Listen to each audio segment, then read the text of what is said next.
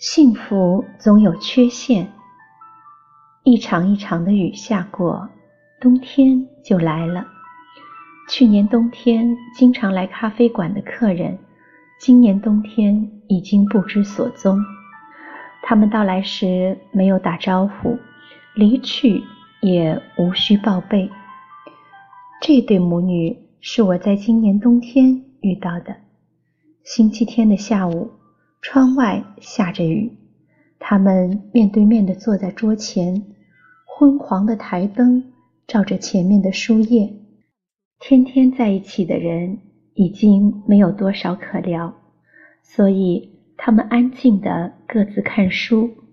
中间摆着一块芝士蛋糕，谁想起来就插下靠近自己的一块。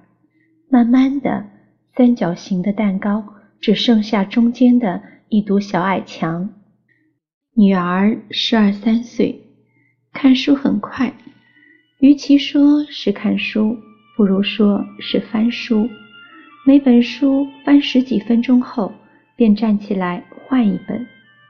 有一次，她拿下一本性文化史，厚厚的红色封面，饶有兴趣地看着。母亲发觉他有段时间没有换书，便饶有兴致地问他在看什么。他将封面展示给母亲，母亲的脸腾的一下红了，无助地看着女儿，似乎左右为难，不知该说什么。女儿顽皮地笑了，嘴角上扬，有淡淡的嘲讽，似乎在说。别大惊小怪了，一边却自觉地站起来，伸长手臂，努力地把书放在很高的书架格子上。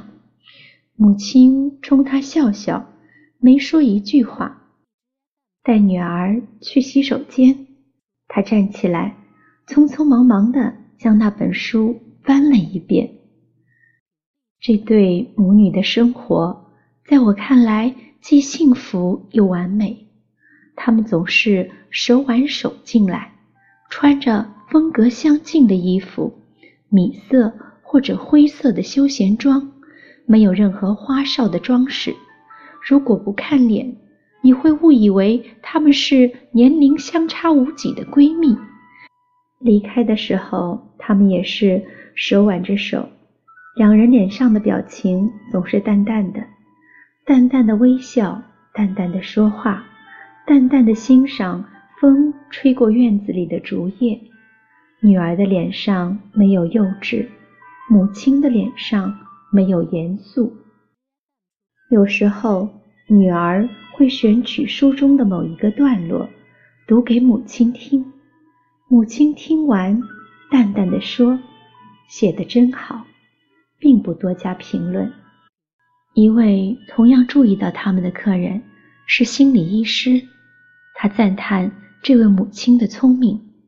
对于十二三岁的孩子来说，父母只需要认同，而不需要表达。